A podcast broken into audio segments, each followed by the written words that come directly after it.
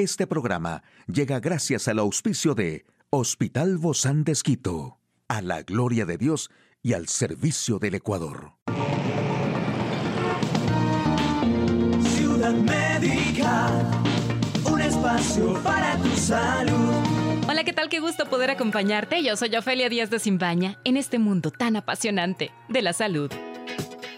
Los cálculos en la vejiga, también conocidos como piedras vesicales o litiasis vesical, se deben a una acumulación de sustancias como los oxalatos o el ácido úrico. Estos a su vez tienden a formarse tras la cristalización de partículas procedentes de una orina demasiado concentrada. Por lo tanto, podemos hacer una infusión, por ejemplo, de diente de león, la cual es rica en fructosa e inulina. La hoja posee elevadas concentraciones de potasio y compuestos fenólicos todos estos componentes le confieren una potente acción diurética. El diente de león está indicado en el tratamiento coadyuvante de cálculos vesicales. Para la infusión, podemos utilizar de 4 a 10 gramos de hoja o raíz hasta 3 infusiones al día. O también podemos hacer una infusión de cola de caballo. Se utiliza tradicionalmente en el tratamiento de procesos litiásicos leves por sus propiedades diuréticas y remineralizantes. Incrementa el volumen de orina excretado y favorece el lavado de las vías urinarias. Se infusionan 2 a 3 gramos de cola de caballo en 250 miligramos de agua.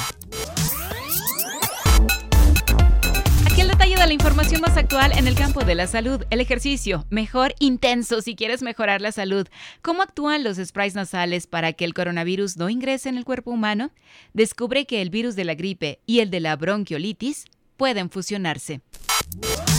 Bueno, y un estudio publicado en European Heart Journal constata una mayor reducción de riesgo de enfermedad cardiovascular o ictus cuando la intensidad de la actividad es alta o al menos moderada. Correr mejor que andar y si se anda es preferible hacer a buen ritmo. Un estudio que se publica en European Heart Journal ha llegado a la conclusión de que el ejercicio intenso es la mejor manera de prevenir las enfermedades cardiovasculares. Los dispositivos portátiles ayudaron a detectar y registrar con precisión la intensidad y la duración del movimiento de 90.000 participantes individuales del Biobanco del Reino Unido.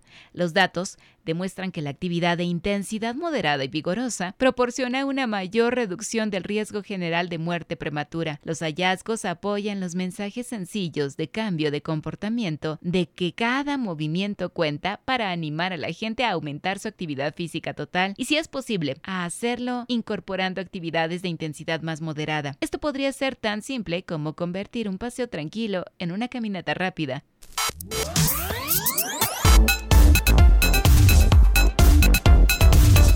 Inicio de la pandemia, han sido autorizadas 49 vacunas contra el COVID-19 por las autoridades regulatorias de 201 países. 11 de ellas ya tienen el aval del Grupo Asesor e Inmunización de la Organización Mundial de la Salud. Son efectivas y seguras para prevenir las complicaciones y la muerte. Mientras tanto, hay investigadores científicos en Estados Unidos y Canadá que trabajan en otra opción para evitar la infección por el coronavirus. Son los sprays nasales. Y ya se avanzó en los primeros pasos para su desarrollo. Los aerosoles profilácticos tienen un trabajo más sencillo que los antivirales convencionales, como el fármaco que combina el nirmatrelvir y ritonavir, que se utilizan en los primeros días de una infección. Los aerosoles podrían evitar que una sola partícula de virus infecte una célula y es una tarea mucho más fácil de contrarrestar los efectos de millones de partículas virales.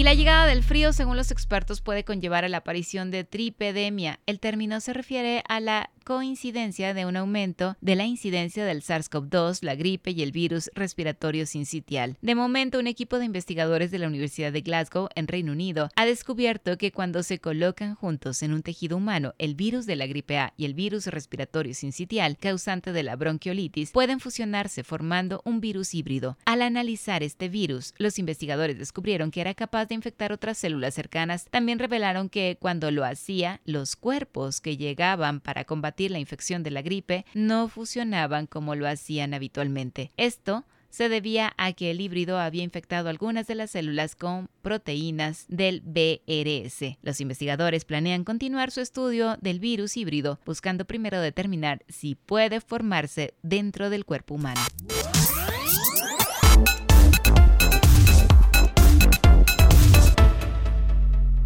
Hoy hablaremos sobre límites en la sexualidad. ¿Quiere saber usted más de este tema? Lo invito a que nos acompañe.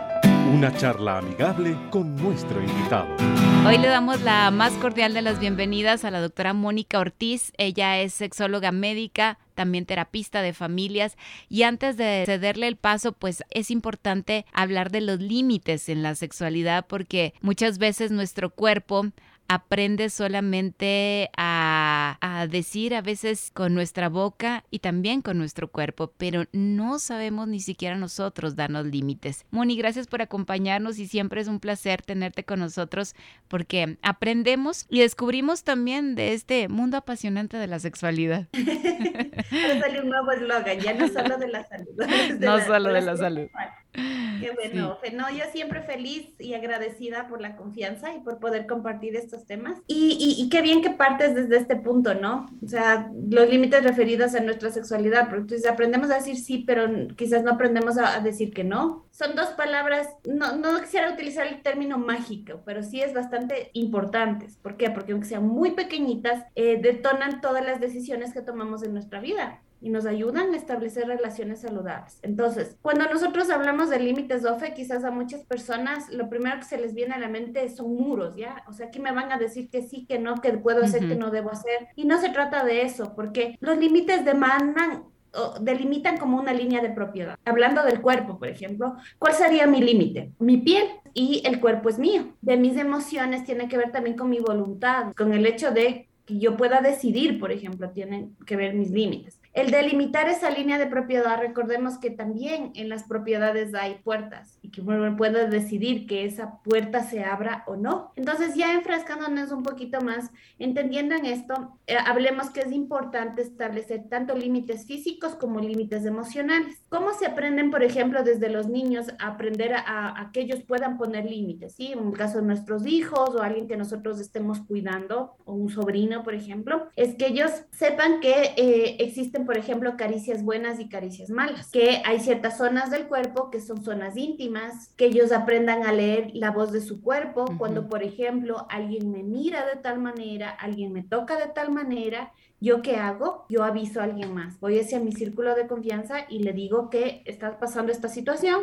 O cuando alguien intenta tener un acercamiento, mira que hay inclusive una zona de seguridad, ¿no? Que hay algunos centímetros, aún la distancia que uno pone con la gente es importante. Decidir, por ejemplo, cómo saludo, si saludo con besos en, el cachete o no. Claro. Y regularmente nosotros a veces como padres le decimos, salude, salude mijito, salude mijita, y queremos que el niño se acerque y dé el beso en la mejilla. Pero también puede saludar y no está mal que salude y diga buenas tardes o buenos días o buenas noches. Exacto, y no olvidemos que bien el punto de los niños porque que ellos están aprendiendo, están aprendiendo a saludar, entonces necesitamos darles opciones, que ese es otro punto claro. Límites en cuanto al bañarse solos, ya en determinado momento de su vida, límites en el que ya tienen su habitación, en el no dormir todos juntos, porque eso puede dar lugar a otras situaciones, ¿no? Sabes que con los papás la mayoría puede ser cuidar y demás, pero luego el cuerpo de los chicos va cambiando, vemos que son factores de riesgo, pues por las situaciones de hacinamiento y demás, dados por esto mismo. Entonces a los niños hay que irles enseñando también a que ellos puedan decir sí y no, desde muy pequeños. Obviamente necesitamos como padres enseñarles que los límites son sinónimo de protección. No es algo que nos corta la libertad, sino que más bien nos da un espacio de seguridad para ejercer nuestra libertad pero que también les ayuda a ser responsables de eso. Eso que acabas de decir tiene un complemento súper fuerte. Límites que nos dan seguridad y que a la vez nos dan la libertad. Sí, había escuchado esta analogía muy, muy bonita acerca de los límites y es que es como un pintor que tiene un lienzo. Dentro de este lienzo puede plasmar con libertad su obra de arte. Pero si es que no tuviera el lienzo y el lienzo no tuviera límites, no pudiera plasmar su arte. Entonces, dentro de ese espacio él puede moverse con libertad. Entonces, claro, por ejemplo, otro de los límites es mi, cuerpo, mis decisiones, mis emociones y respetar también el límite de los demás, el cuerpo de otra persona, sus emociones, sus decisiones, su pensamiento, respetar su identidad o, o, o que es una persona diferente a mí. ¿Y cómo hablamos de eso cuando, bueno, cuando somos pequeños o cuando nuestros niños son chiquitos? Pero y más adelante en las siguientes etapas de la vida, se nos olvida a veces el poner esos límites y empezamos quizá a decir, a alguien le escuché decir, tengo el sí flojo. A todo le decimos que sí. Y más cuando se trata de la sexualidad. Exacto. Y mira, y que es importante esta parte de aquí, tú me dices, ya, ¿qué tal cuando nuestros hijos, y en general desde pequeños, pero pongo el caso de un adolescente. Como mamá no simplemente puede abrir, no es mi casa, abro la puerta ya. Respetar un límite es toco la puerta y decirle a mi, mi hijo, puedo pasar, sí, es nuestra casa, pero es el cuerpo, eh, perdón, es el dormitorio de nuestros hijos. Entonces eso les enseña el respeto hacia el límite personal. ¿Me explico? Inclusive desde los niños, uno puede saludar a nuestros hijos y a pesar de que sean ellos, puedo darte un abrazo. Mm, un beso. Puedo darte un beso. Entonces eso les, les permite decidir, ¿sí? Entonces un adolescente, por supuesto, los papás me dirán, es que todo lo les vamos a permitir. No, es darles opciones. ¿Ya? Entonces, digamos un permiso, 15 años empiezan con el tema de que las fiestas, invitaciones de aquí, de sus compañeros, pues no va a ir a los, no sé, a todas las fiestas, tendrá 20 invitaciones, pues elijamos, ¿ya? Te voy a dar la opción de que puedas elegir tres. Te voy a dar, vamos a conversar para llegar a acuerdos. Yo hago recalcado esto muchas de las veces, Ofe, en que ellos necesitan aprender a decidir. Cuando uno dice sí, no y punto, esto se hace así, ellos, como están en una etapa de formar identidad, esto va a generar rebeldía. Pero si uno les ayuda, hace preguntas, les guía, genera confianza, ellos pueden sacar como conclusión por qué sí. ¿Me explico? O por qué no. O sea, lo importante es aquí. Lo importante es aquí la reflexión, ¿verdad? No tanto el sí o no se hace, sino yo, yo decido en base a este, a este cuadro de lienzo que se va a pintar. Exacto, por supuesto. Y en los adolescentes ellos necesitan aprender a decidir, aprender a ser responsables de las decisiones y de las consecuencias de esas decisiones. Sí, que eso es otra parte de lo que los límites nos ayudan a hacer, sí, a tomar la responsabilidad de nuestras acciones. Y alguien dirá, pero esto qué, ¿por qué es importante establecer límites y que ellos aprendan, por ejemplo, un adolescente? Porque en algún momento ellos van a empezar a establecer relaciones de pareja. ¿Sí? Entonces, pueden, no siempre, puede ser que se dé el caso de que estén en una relación, por ejemplo, en donde existe manipulación, ¿sí? En donde alguien viene y toca tu cuerpo sin tu consentimiento y cuando tú no aprendiste a poner límites, te vas a paralizar. Y se pueden dar situaciones abusivas, o situaciones inclusive de violencia psicológica, verbal o física o sexual.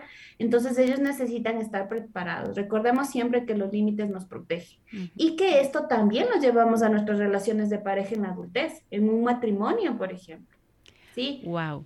Qué profundo esto, porque todo tiene una consecuencia. Si se aprende desde chiquito y lo vamos desarrollando, pues cuando lleguemos a una etapa de decisiones más complicadas en la vida, vamos a estar listos. Por supuesto, no olvidemos que la palabra de Dios también dice eso, ¿no? Dios nos dice que instruyamos al niño y aun cuando sea viejo no se olvidará de eso. Y es de esto, o sea, es desde pequeños nuevamente el llamado a la invitación. Y si, Ofe, si por algún motivo uno dice, yo no puedo decir que no, lo que tú trajiste como palabra clara. A veces no podemos decir que no a las otras personas, pero a veces no nos decimos no a nosotros mismos. No toleremos la frustración de no querer tener algo y eso hace que caigamos en compulsiones, en conductas adictivas o que no respetemos los límites de los demás, ¿sí? Por no tolerar mi propia frustración y termino abusando consciente o inconscientemente de alguien más. Entonces, bueno, si es que nos damos, con, nos damos cuenta a una edad que tengamos que no sabemos establecer límites, que no lo hemos aprendido, pues llega el momento en el que somos conscientes de eso, trabajemos en eso, ¿sí? Eduquémonos, leamos, busquemos ayuda profesional, consejería. Es súper importante que sepamos que todos podemos tener una vida sexual. Libre. Saludable, libre y responsable. Muchísimas gracias, doctora Mónica Ortiz, sexóloga médica, terapista de parejas del Hospital Bozán de Esquito. A usted, amigo y amiga, a seguirnos cuidando y a poner límites. Hasta la próxima. Un espacio para tu salud. Puedes escuchar de nuevo este programa en hcjb.org. Este programa llegó a usted gracias al gentil auspicio de Hospital Bozán de Esquito, a la gloria de Dios y al servicio del Ecuador.